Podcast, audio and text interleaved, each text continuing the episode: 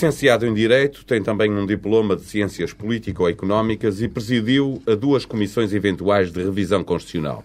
Militante do PSD, fez parte do governo provisório de Pinheiro de Azevedo e do governo do Bloco Central, onde chegou a ser vice-primeiro-ministro. Hoje é presidente da mesa do Congresso do PSD e é também presidente da Fundação Luso-Americana para o Desenvolvimento. Na semana em que Barack Obama foi empossado presidente dos Estados Unidos, Rui Machete é convidado da TSF e do Diário de Notícias. Bom dia. Bom dia, muito obrigado. Bom dia, Dr. Rui Machete. Em poucas linhas, gostava que nos caracterizasse a FLAD, o que faz, uh, de onde é que lhe vem o dinheiro, ou seja, uh, como é que se financia, onde é que aplica as suas energias. No fundo, tentarmos compreender um pouco melhor a, a, a, Fundação, para logo a seguir, então, falarmos dos acontecimentos da última semana, da tomada de posse de Barack Obama, da presença dos Estados, dos Estados Unidos no mundo e até depois passarmos um bocadinho para Portugal e para o seu PSD. Sim, senhor. A Fundação Luso-Americana para o Desenvolvimento é o título é, é o nome exato da instituição, é, é uma fundação que foi constituída pelo Estado português e cujo propósito essencial é contribuir para o desenvolvimento económico, social eh, e cultural do país, sobretudo através eh, da cooperação entre instituições americanas e instituições portuguesas. É uma fundação, portanto, nacional, eh, tem sido, apesar do, de, dos seus estatutos permitirem teoricamente, uma intervenção maior do governo tem sido de uma instituição autónoma, com respeito mútuo por parte do governo da autonomia da instituição e com respeito da instituição pelas linhas fundamentais do governo. Nós não fazemos na, na fundação política partidária ou outra, procuramos cumprir os estatutos. Eh, foi dotada de um, um património somou na sua totalidade 112,3 milhões de dólares eh, ao longo dos anos de 1985 a, mil, a, a 1991. E que parte dessa é que veio, do, digamos, dos Estados Unidos? É, em, em, termos técnicos, nenhum, porque o, o, o dinheiro foi-nos dado, posto à disposição eh, pelo governo português, pelo Tesouro Português. Realmente, a sua origem inicial, digamos assim, eh, resultou das contrapartidas eh, que os Estados Unidos deram, eh, portanto, que o governo americano atribuiu ao governo português, em resultado das facilidades de cooperação militar dadas nos Açores e também, na altura, no continente, através do tracking de satélites, de seguir os satélites, estávamos em 1985. Portanto, com, esse, com essa verba, nós, com esse património, eh, nós temos vindo a administrá-lo e a gastá-lo na realização dos objetivos da Fundação. Quer dizer, desde 92 não recebemos nem mais um tostão, nem do governo português, nem de qualquer outra entidade, a não ser uh, verbas pequenas de, cooperação em coisas concretas de diversas Investem instituições. esse dinheiro, portanto. Temos investido... colocar uma, pergunta, uma segunda pergunta. Exatamente. É, esta crise afetou a FLAD? Afetou. Todas as instituições de tipo fundacional que vivem do mercado financeiro foram naturalmente afetadas e em Portugal também as grandes instituições fundacionais eh, isso aconteceu. Nós, eh, é claro que essa afetação eh, é uma afetação que pode ser recuperável, pode ser recuperável, se tivermos em conta que nós não somos obrigados a vender os títulos que se desvalorizaram. E, portanto, se esses títulos puderem ser valorizados outra vez, recuperamos. Eh, não estamos na premência de ter que vender no stock market, no mercado financeiro, esses sítios. Mas, evidentemente, em termos de computação do valor eh, do, valor do património, eh, tivemos uma diminuição. Como 30%, 40%? Mais? Não, não, não. Foi uma coisa bastante menor do que isso, embora importante, foi da ordem dos uh, 15% mas continua em condições de, de, de continuar, digamos, a, a, zelar pela boa imagem dos Estados Unidos da América em Portugal? Não é essa a nossa obrigação. Nós, a nossa preocupação fundamental é Portugal, em primeiro lugar. Eh, depois eh, damos uma alguma preferência aos Açores, embora não tenhamos de o fazer estatutariamente, eh, porque os Açores são, digamos, uma das razões que justificam o acordo de cooperação militar e o acordo militar e de cooperação entre os Estados Unidos e Portugal, e, e, através da base das lajes, e embora isso não seja refletido necessariamente nos estatutos, achamos que, dadas as necessidades que os Açores têm, devemos ter alguma atenção particular para com os Açores. Depois, e também às vezes há, algumas pressões políticas nesse sentido. Depois, de, mas, mas realmente, naturalmente, que queremos ter boas relações, que haja boas relações entre as comunidades americana e portuguesa, porque esse é um dos objetivos para permitir a nossa ideia é prescrutar as oportunidades de cooperação eh, que eh, os Estados Unidos e Portugal oferecem para, por exemplo, em termos, a nossa cooperação é basicamente em que é no ensino, isto é, na troca de professores ao nível universitário, fundamentalmente, é na investigação. Eh, depois tem aspectos mais relacionados com problemas de tipo cultural, estrito senso, eh, e eh, temos uma preocupação, porque nos parece isso muito importante, de, digamos, fomentar o progresso das comunidades portuguesas nos Estados Unidos, em primeiro lugar. Porquê? Porque essas comunidades são naturalmente interessadas em Portugal e é bom que mantenham esses laços. No fundo, as comunidades portuguesas nos Estados Unidos, por razões derivadas da sua origem, as pessoas, os imigrantes iniciais e até muito tarde, foi gente com iniciativa, capaz, honesta, trabalhadora, mas eh, com uma preparação cultural modesta. E, portanto, eh, digamos que a nossa comunidade, em números que tem, eh, se podemos comparar com as comunidades, por exemplo, grega ou arménia, para, para comparar com comunidades de uma dimensão relativamente parecida, não tem o mesmo tipo de importância, de relevância na sociedade americana, a nossa comunidade, do que essas. Do que essas. Porquê? Eu penso que durante muito tempo se investiu pouco em matéria de educação. Mas compreendido, deixe-me, desculpa interrompê-lo, mas compreendido o que é falado, nós gostaríamos de avançar rapidamente para a atualidade. E eu, Muito bem, eu, eu, digamos, eu, estou, entraria... eu respondi, isto é. Leva, leva, mas, mas está compreendido, os nossos ouvintes uh, já perceberam o que é e o que faz a falar. Eu, um, ehm, Passamos a outra a, a propósito da atualidade, perguntar-lhe diretamente, se tivesse tido a oportunidade de votar nas eleições presidenciais norte-americanas, teria votado em Barack Obama? Uh, ouça, eh, nós não temos que interferir na política, na política interna americana e é sempre uma matéria delicada. Mas como já passaram as eleições, já posso, já posso responder. E é a sua posição, não é? A é a minha, não, não, não. Mas em todo caso, essas coisas convém ser por dentro. Mas fica esclarecido, que é a sua opinião. Uh, eu uh, teria inicialmente teria escolhido a Hillary Clinton. E depois. Sempre democrata, portanto. E depois. Teria, teria votado no Partido Democrata, sim. E depois, e, e depois, e depois, e depois evoluiu para Barack Obama por.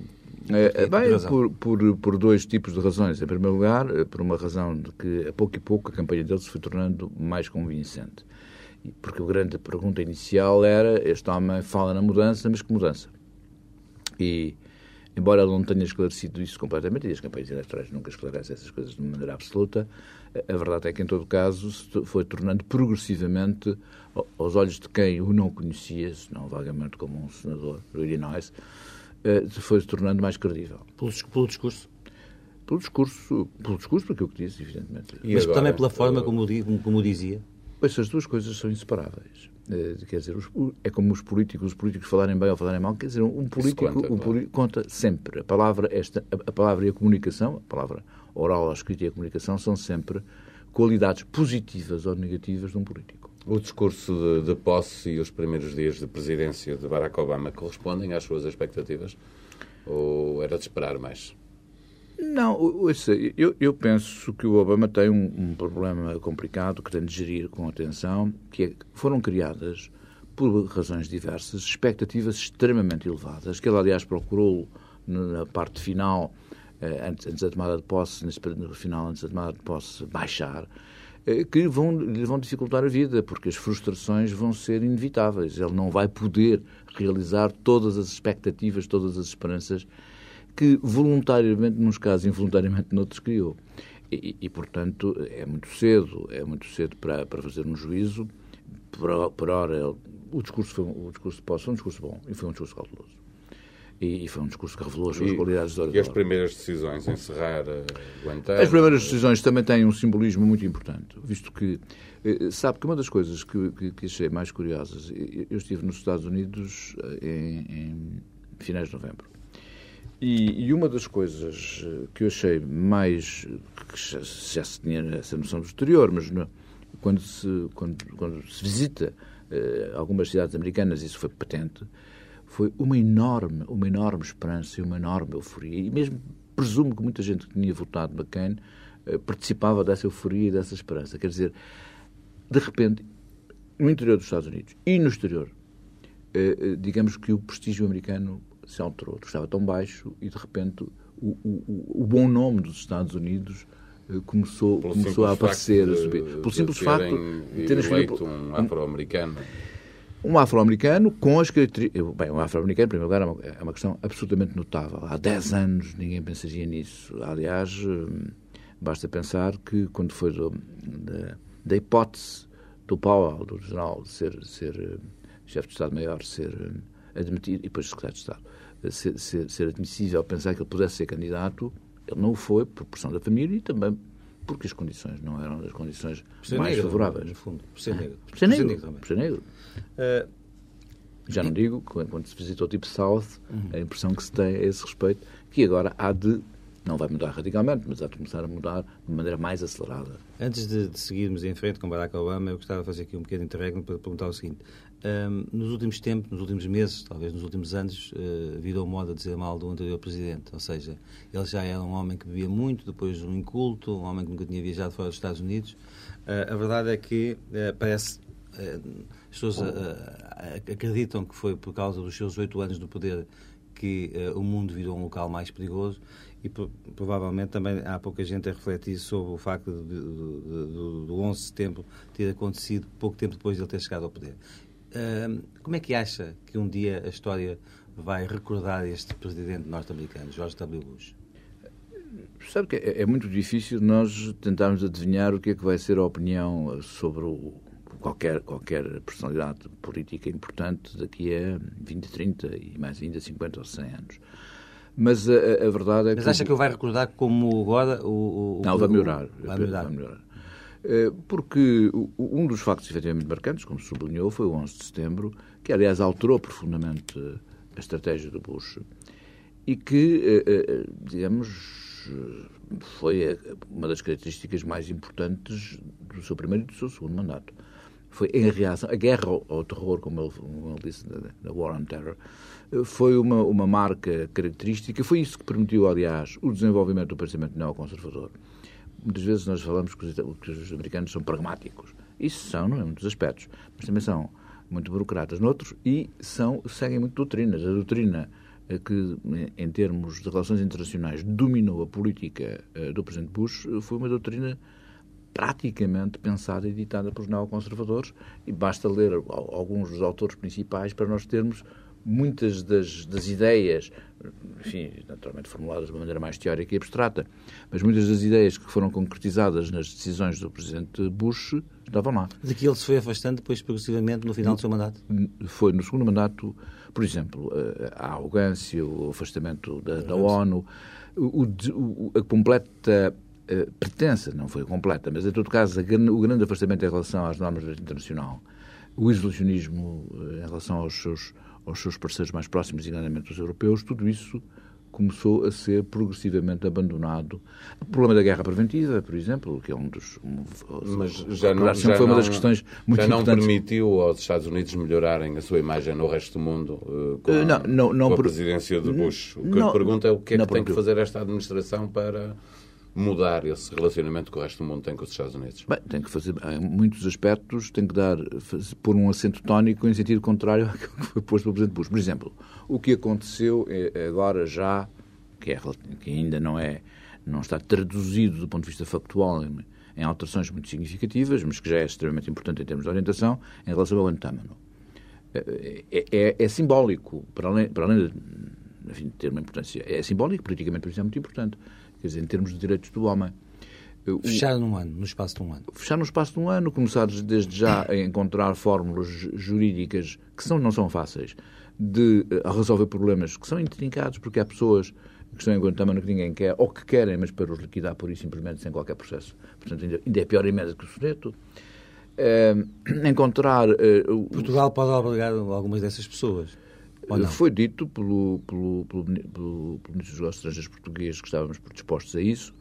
Eu não sei ainda bem qual é, qual é a fórmula jurídica adotada. Eu ouvi falar que seria o Estatuto do Refugiado Político, que me parece manifestamente inadequado, mas, mas pode. A resposta é sim, pode. Pode, e acho que se, se queremos apoiar efetivamente as posições novas que o Presidente americano vai tomar, também temos que ter algum grau de solidariedade e há outras coisas que vão ser certamente mais exigentes do que esta, que é, apesar, de tudo, que é, apesar de tudo, algo que se coloca apenas no plano jurídico e é em termos de estatuto e em termos de encontrar as fórmulas para não só os manter sob custódia, aqueles que se que se mantenham, como encontrar soluções para que depois sejam julgados, sejam libertados, quem, é, quem são as jurisdições competentes, qual, como é que o processo vai decorrer, quais são os tribunais, como é que essas coisas se vão passar.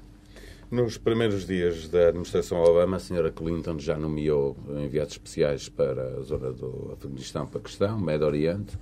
Eh, isto juntamente com, com o Iraque.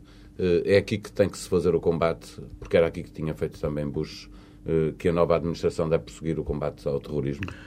Sabe, eu tenho para mim, mas evidentemente não passa de uma, de uma opinião, é, é que a questão mais essencial no combate ao terrorismo e mesmo, e mesmo que condiciona toda a política no Médio Oriente é o problema das relações eh, israelo-palestinianas. Ehm, aliás, eh, dizer, a recente guerra em Gaza veio evidenciar isso de uma maneira clara. Mas não é só o problema, digamos, da segurança e da paz eh, na Palestina, é também as consequências que isso tem para o mundo árabe. Quer dizer, uma parte importante da luta contra o terrorismo passa por encontrar uma solução relativamente aceitável para ambas as partes no que diz respeito às relações entre Israel e, e, e, os palestinianos. E para isso é preciso também que a Palestina se desenvolva e tenha riqueza suficiente para não viver ali com pois, vizinhos uh, ricos e, e, hoje em dia, na miséria. E já, agora, exatamente. já agora já, já, já, também uma, uma linha, e, e, neste momento também já estamos a falar quase duas Palestinas, a Palestina da Al-Fatah e a do Hamas. Portanto, há aqui um pois, é, cada vez é, mais uma, complexo. É, é, uma questão, é uma questão extremamente complexa. E, e, no fundo, eh, aí há um problema que simultaneamente beneficia, pelo menos em princípio, os israelitas, essa divisão, mas pode, pode às vezes ter efeitos perversos, porque, como, como teve, por exemplo, eh, quando a Hamas eh, começou a dominar a faixa de Gaza e passou a ter uma política que é uma política terrorista, mas que. Reconhecida como tal. É reconhecida como tal, mas que, apesar de tudo, há explicações que não justificam que não justificam os atos, mas, mas compreende-se, em muitos casos, que, que é uma reação de desespero, pelo menos das populações que aderem, ou daqueles que aderem.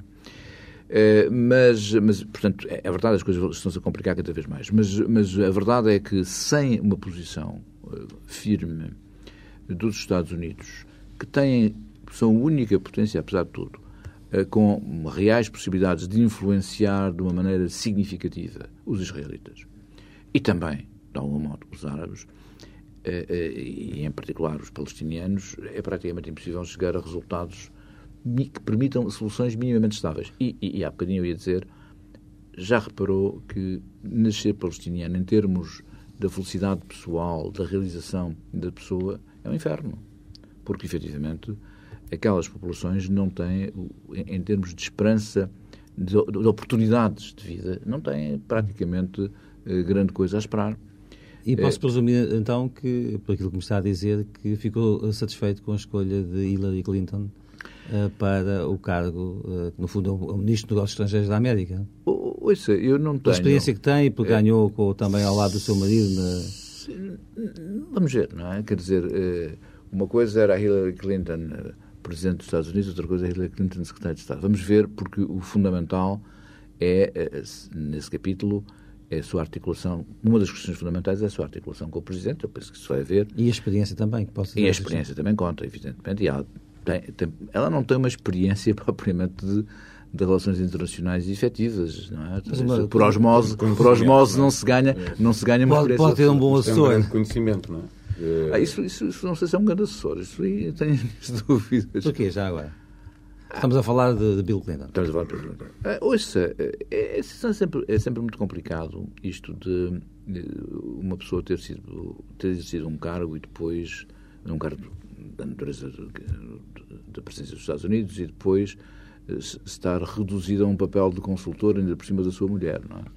apesar de tudo, mas eu não conheço suficientemente bem as relações de educação para, olha, para, para olha, pronunciarmos sobre isso. Olha, Tenho algumas, algumas reticências sobre se isso é uma vantagem, mas eh, se não é mais uma fonte de problemas vários, até pelo posicionamento que ele tem em relação à sua fundação, etc. Mas enfim, veremos. Estivemos a olhar para, para a América e o mundo, virando-nos para dentro. Hum, os primeiros, duas das apostas de, de, de, Obama para os seus primeiros tempos de mandato, no que, no no que uh, se refere à reanimação da, da, economia, passa pelas obras públicas e também por uma, uma grande aposta nas, nas energias uh, renováveis. No fundo, e isso, essas, essas, essas suas duas apostas têm sido bastante aplaudidas pela comunidade internacional. Uh, Deixe-me fazer também a seguinte reflexão. Curiosamente, a aposta na, nas obras públicas e também uma grande aposta nas energias renováveis têm sido duas das linhas de força do governo português nos últimos tempos. Por que é que Portugal, quando olha para fora, tem tanta tendência a aplaudir uh, certas decisões e que depois tende a apocá-las quando elas são apostas internas? Como é que vê não, é, eu acho que são coisas isto. completamente diferentes. Então, dizer, o, problema, o, problema, da situação portuguesa eh, não é o problema da situação americana. Não, nós temos uma economia para recuperar e as obras públicas podem aí jogar um papel as importante. As obras públicas podem jogar um papel importante. O grande problema nas obras públicas em Portugal é o de saber se vai ser necessário fazer obras públicas, isto não tem que ser necessariamente uma, um ressuscitar do keynesianismo, digamos, sem, sem, sem alterações e sem já estamos, a, já estamos a, a, a ressuscitar Marx e quase Lenin, portanto também não. Ah, já não precisa mas... Quanto à importância do Estado. Vale a pena. Não, não, o Estado. O, o, a ideia de que o Estado. Eu acho que o Estado deve ser uma entidade eh, reguladora e não deve ser um, um empresário. É, mas a ideia de que no liberalismo, no liberalismo clássico, por exemplo, eh, no pensamento, Adam Smith, para dizer as coisas de maneira concreta, eh, se ler a, a riqueza das nações, verificará que ele seria considerado provavelmente um intervencionista porque ele entendia que, que, o mercado só podia desempenhar as suas funções próprias eh, no, dentro de determinados pressupostos que o Estado tinha que criar. Portanto, eh, digamos, essas coisas. Não, eu acho que não podemos fazer coisas muito, muito, muito gerais. Mas estava, estávamos a dizer porque é que o exemplo americano é diferente do nosso. Voltando a Portugal, o, o nosso problema hoje é um problema gravíssimo em termos de dívida pública e de dívida do país ao estrangeiro. Estamos a viver claramente acima das nossas das nossas posses. Nós e o mundo ocidental todo. Não, não mas nós de uma maneira muito claro. particular. Quer dizer, desmesuradamente. E isso é importante. Quer dizer, uma coisa é estarmos dependentes de 20, outra coisa é estarmos dependentes, estamos dependentes de 100. Bom, eh, e, e, e, portanto, aí eh, temos um problema de, neste momento, é preciso salvar o, salvar o emprego, aquilo que é possível salvar, quer dizer, evitar. Porque o grande problema desta crise que estamos a viver, na parte, digamos, importada, na parte, na parte que é conjunta, que é global em relação à, à, à Europa e depois aos Estados Unidos e depois, no fundo, ao mundo, é, é um problema fundamentalmente de emprego. Nós estamos numa, numa crise económica que pode atingir, eh, digamos, consequências muito dramáticas em matéria de desemprego. Isto, isto estamos todos os dias a ver que há fábricas em dificuldades, que estão a fechar, que o desemprego está a desaparecer, e é preocupação muito compreensível dos governos, incluindo do governo português, de tentar salvar o emprego. Basicamente, através de injeções de capital que procura que, que tenta, que tenta uh, aumentar a procura e, portanto, por essa via, uh, por essa via conseguir que, que, o desemprego não não aumente, não, não, não, não aumente, digamos, uma velocidade muito grande e com números assustadores. Isso está certo. O grande problema é o de saber se as obras públicas devem ser pensadas em termos de constituir encargos multianuais que se prolonguem por muitos anos. O caso concreto do TGV é um dos problemas uh, mais discutidos, mas há outros. Uhum. Uh, ou se deve privilegiar uh, questões menos ambiciosas eh, mas cujos, cujos custos sejam absorvíveis num ou dois anos e, portanto, não. Mas isso, também, assim, isso também, também há desses exemplos no, no, plano do governo, como relativamente às, não, à construção das escolas, às barragens. É, é, é, as barragens, sim, mas a construção das escolas é um, um bom caso, um bom exemplo. Esse é um dos grandes problemas. Aliás, eh, foi uma das questões que foi mal discutida na última entrevista ao Primeiro-Ministro. É, mal discutida por parte dos, dos, dos jornalistas e do respondente. Mas, uh, mas portanto, o nosso problema é um problema em que a nossa posição, nós não temos em relação ao euro a posição que os Estados Unidos têm em relação ao dólar. Os Estados Unidos são, dentro de determinados limites, donos do dólar. Nós não somos donos do euro. E, e, portanto, esse, esse problema é, para nós, por exemplo, algo completamente diferente do que acontece, do que acontece nos Estados Unidos. É, além de que não, a economia americana não é comparável com a, economia de um pequeno Estado. Nós temos que ter a noção. Os Estados Unidos são um país de 300 milhões. O Estado de Nova Iorque, ou, ou o, Estado de, de, o Estado de Nova Iorque tem mais, tem mais gente que Portugal, Portugal inteiro e, hum. e, e, a, e, a, Califórnia tem três vezes. A Califórnia compara-se à economia da Alemanha, por exemplo. Eh, é, é mais comparável à economia da Alemanha do que nós à economia da Alemanha, obviamente, não é? é, é porque tem 35 milhões, os alemães, em todo caso, mas de qualquer forma, nós, tem um produto, um produto nacional bruto maior. O ponto, de partida, o ponto de partida desta pergunta é saber se uh, caminhos que são traçados na América da Obama são positivos e os mesmos caminhos na, em, em, Portugal já devem ser vistos com, com outros olhos. Eu estava não, tem, a falar tem, também das apostas tem, das energias renováveis. Adequadamente. As energias renováveis, por exemplo, eh, são claramente uma boa aposta, embora não permitam resolver, uma boa aposta do, da política económica portuguesa. São uma das boas, poucas boas apostas da política económica portuguesa, para dizer a verdade. Eh, mas, quer dizer, não resolvem eh, do pé para a mão o nosso problema energético. É preciso ter uma noção da percentagem de energia que quando os programas principais no campo, no campo das energias renováveis, eu estou a pensar fundamentalmente, neste momento, no vento e na parte e no reforço da produção hídrica. Porque o resto, a energia das marés, o fotovoltaico, basicamente a energia solar e tal, ainda, é? ainda estamos muito longe. Uh, isso, por exemplo, uh, não, não, não, não resolve se não, não tem um peso significativo, senão daqui a, digamos, 20 anos dentro de 15 anos. Mas é um anos. caminho que tem que ser feito também. Não, é um caminho que tem que ser feito. Agora, não se pode pensar é as energias renováveis resolvem, ajudam a resolver uh, a, a, crise em termos muito significativos. Infelizmente não é verdade. Não, Agora, não nesse aspecto. É positivo, é positivo. Mas quando isso, estamos a falar da preservação é positivo, do mundo... Desculpa, é positivo aqui, é positivo na Alemanha, é positivo... To, todos os países que são, de algum modo, energeticamente dependentes, ou mesmo que não sejam, que tenham petróleo, os Estados Unidos têm, têm hoje menos, tem menos que já tiveram. que produzem, não é? é Portanto, tem o mesmo problema. É positivo, com certeza, e, portanto, eh, eh, o, o problema da energia em Portugal, em todo caso, tem uma dimensão, a nossa dependência energética é muito grande. É, é muito maior, mesmo assim, que, que, a dependência energética nos Estados Unidos. E isso, para nós, é, é, é uma questão vital, porque significa, no fundo, a balança de pagamentos tem aí, um peso enorme em relação às importações e há uma dependência enorme. Veja que, veja que nós, quando o petróleo uh, se altera em termos de preços, as consequências imediatas que isso tem na economia portuguesa, que nesse, nesse ponto é uma economia frágil. Há um outro problema muito, muito, muito complicado e muito importante ter em consideração, é que nós, que temos que viver das exportações, para equilibrar, temos que, temos que aumentar as exportações para permitir o nosso nível de vida, temos a gastar mais que aquilo que consumimos. Esta aqui, esta aqui é a verdade. Precisávamos ser qualificados, precisávamos ter gente competente. E nós não temos gente, temos, eh, digamos, macro, suficientemente competente para que a economia portuguesa seja uma economia dinâmica. E, portanto, isso significa que a educação é vital. E que eh, depois há uns problemas relacionados com isso. Enfim. Antes de entrarmos de. Mas, não, mas eu só queria tentar explicar porque é que as coisas são muito diferentes. Por exemplo, nós não temos um sistema de ensino que, com todos os defeitos que, que, também tem, com as suas dificuldades, tem, do ponto de vista, sobretudo, do ensino superior, é o, é o sistema mais, mais eficiente e mais inovador e mesmo mais articulado com, uh, com as empresas que é o sistema americano. Temos milhas de distância. Há pouco falou de Colin Powell no início dessa entrevista, agora falou no, no, no petróleo em, em que os Estados Unidos uh, consomem mais do que produzem.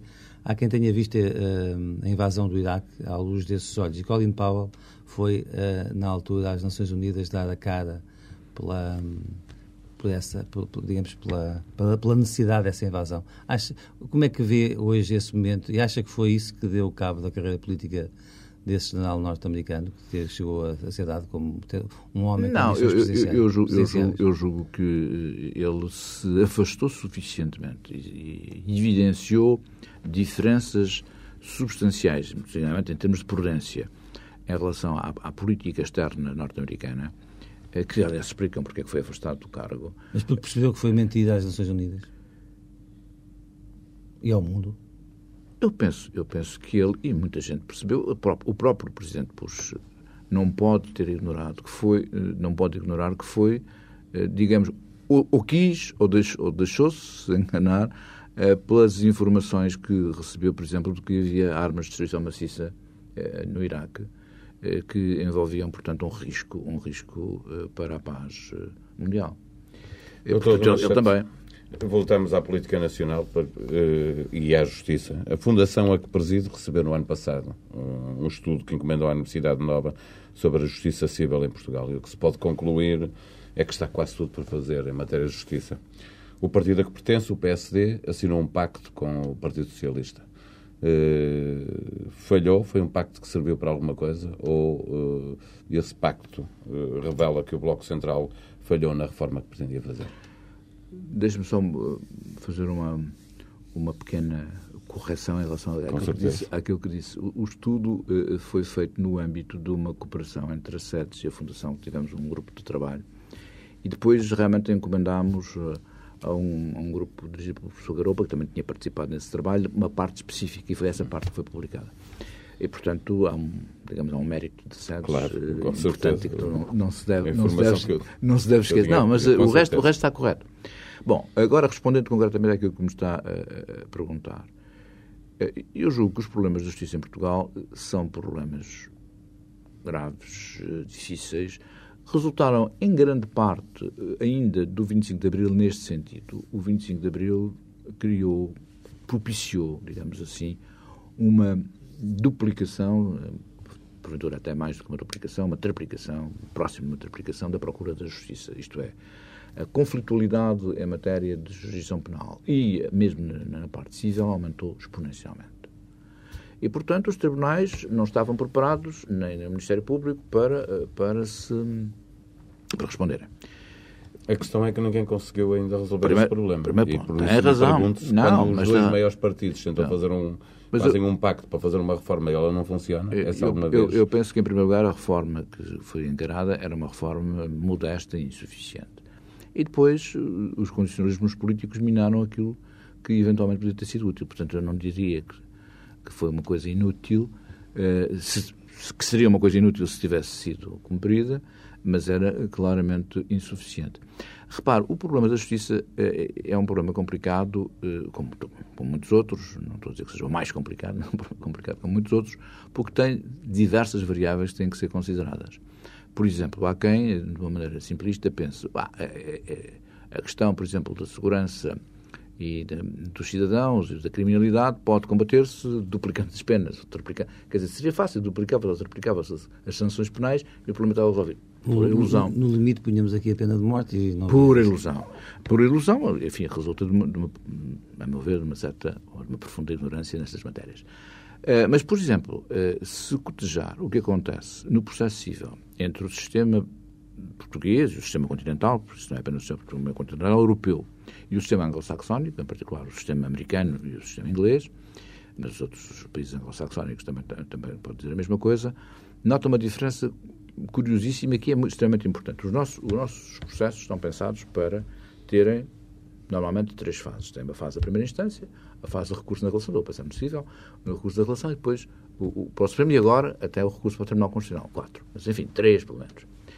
Os, no sistema americano, também há recursos, evidentemente, mas o, o, o processo está pensado para não ter recurso, em princípio. O recurso é possível, mas é um novo, é realmente, não é, não é um processo Dizer, enquanto este está pensado como um processo em três fases, o outro está pensado num processo numa fase só, que depois eventualmente poderá ter novas concessões.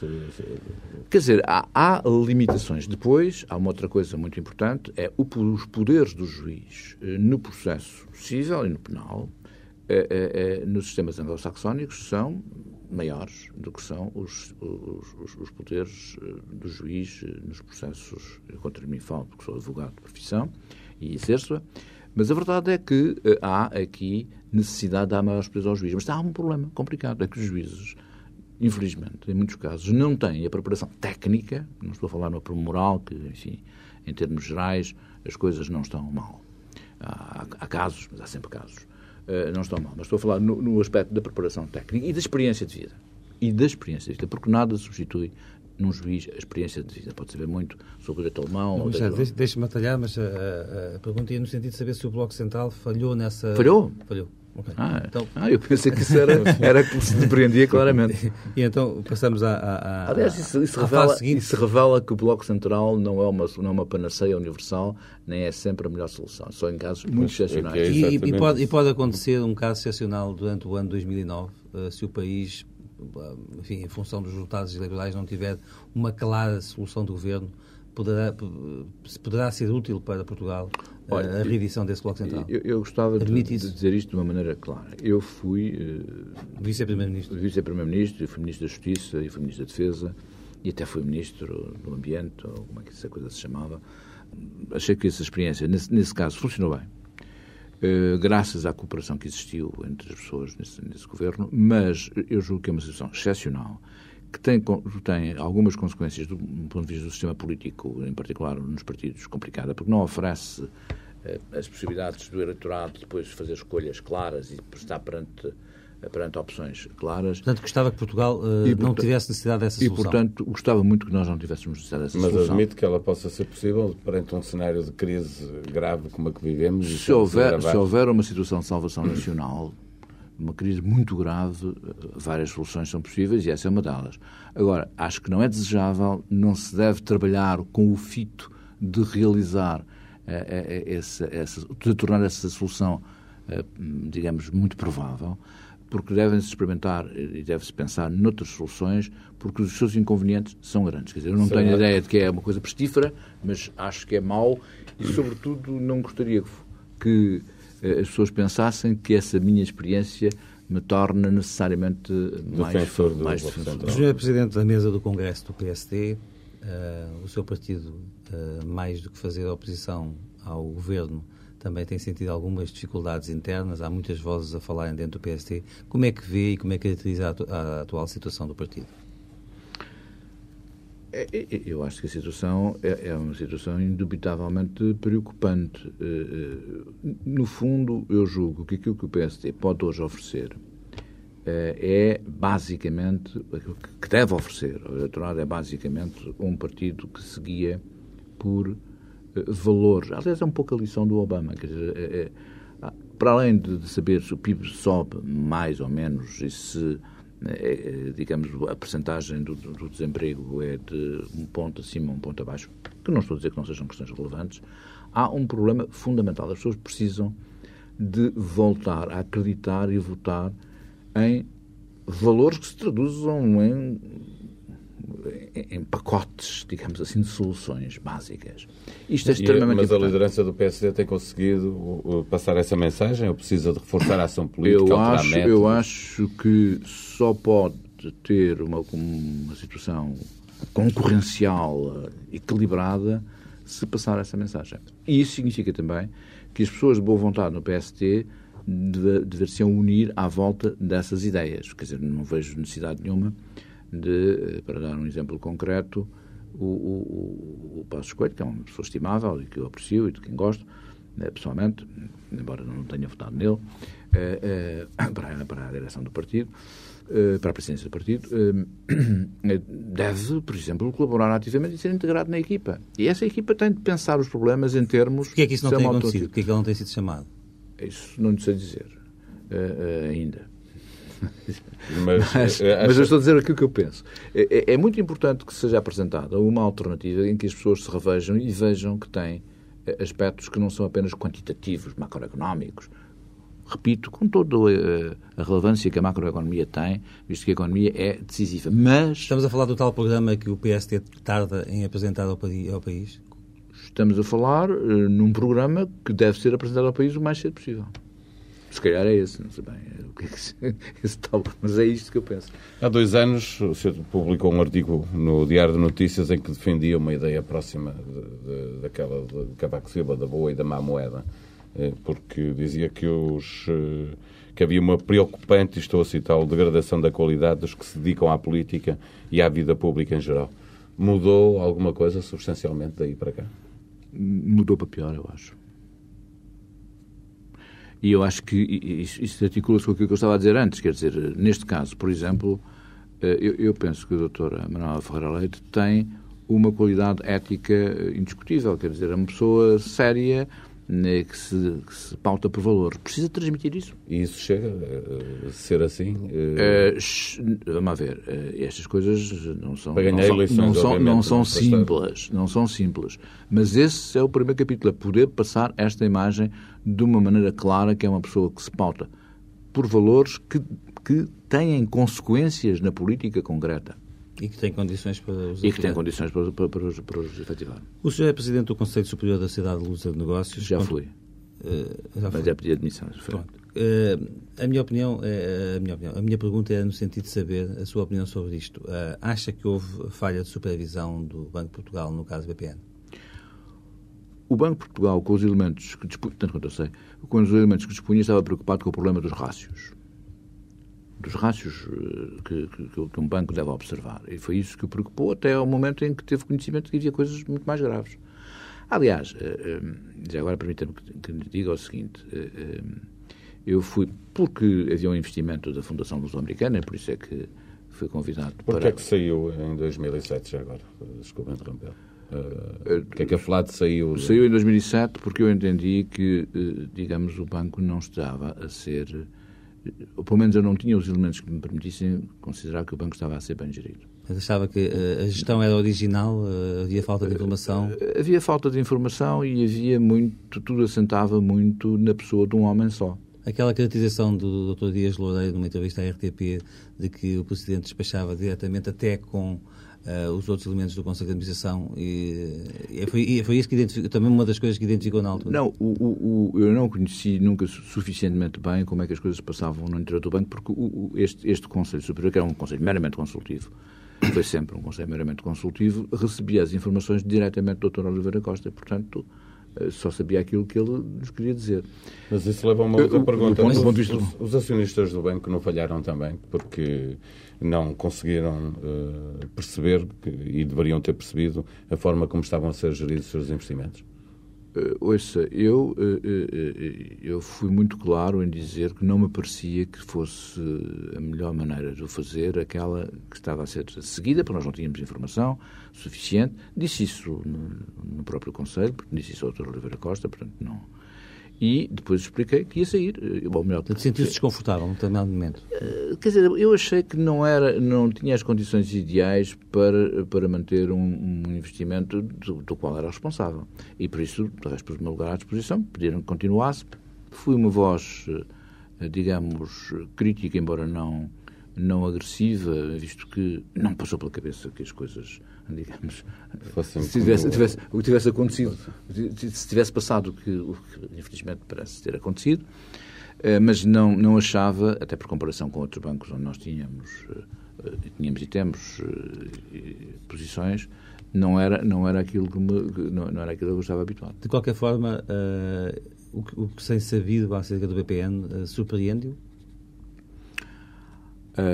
Há, há, coisas que me surpreendem, sim, sim. Quer dizer, a parte que pode envolver responsabilidades penais e é um caso de polícia, surpreende-me.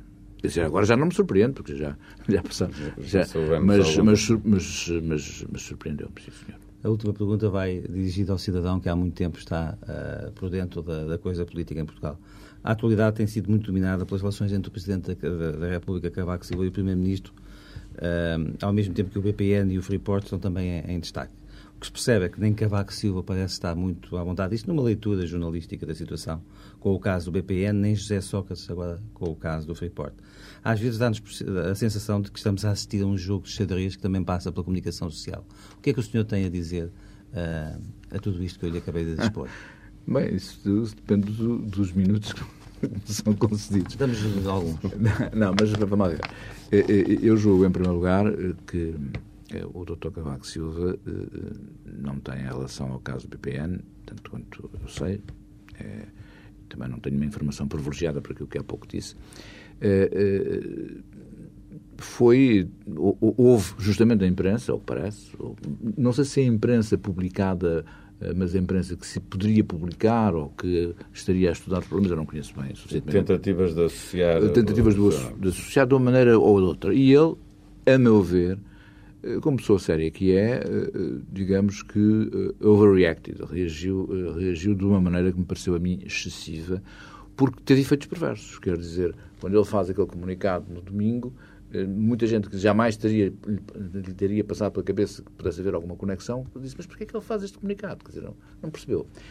Eh, eu, eu, compreendo a sua reação eh, de uma pessoa que não gosta, não está habituada e tem tido uma especial precaução de se manter afastado de problemas que possam suscitar, de perto ou de longe, questões que beliscassem o seu bom nome, digamos, beliscassem longínquamente o seu bom nome, percebo isso.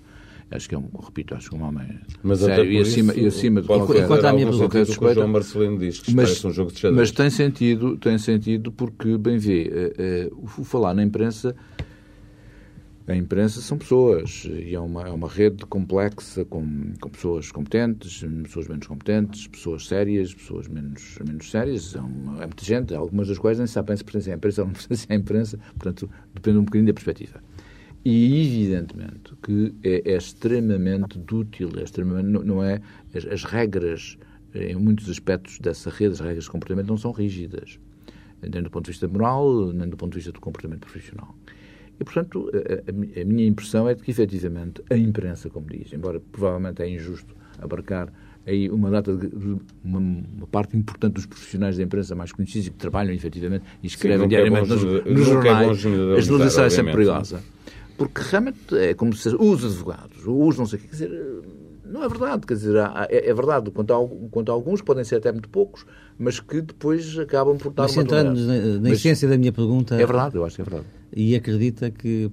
Não, mas vamos lá ver, eu acho que isso é verdade. Agora, há uma coisa que eu não posso dizer e que é diferente, eh, que é saber se...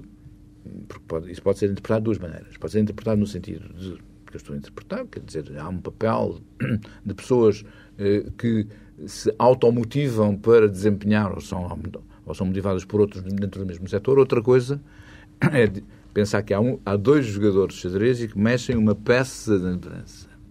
E eu isso. Eu isso Concretamente, não acredita que o Presidente da República e o Primeiro-Ministro estejam a, chegar, a jogar xadrez por interpostas pessoas? Não. Acho que, seria, acho que seria lamentável e seria muito perigoso e não tenho nenhum elementos que me permitam dizer isso. Dr. Rui Machete, muito obrigado por ter vindo à TSF e ao Diário de Notícias. Bom dia. Muito obrigado.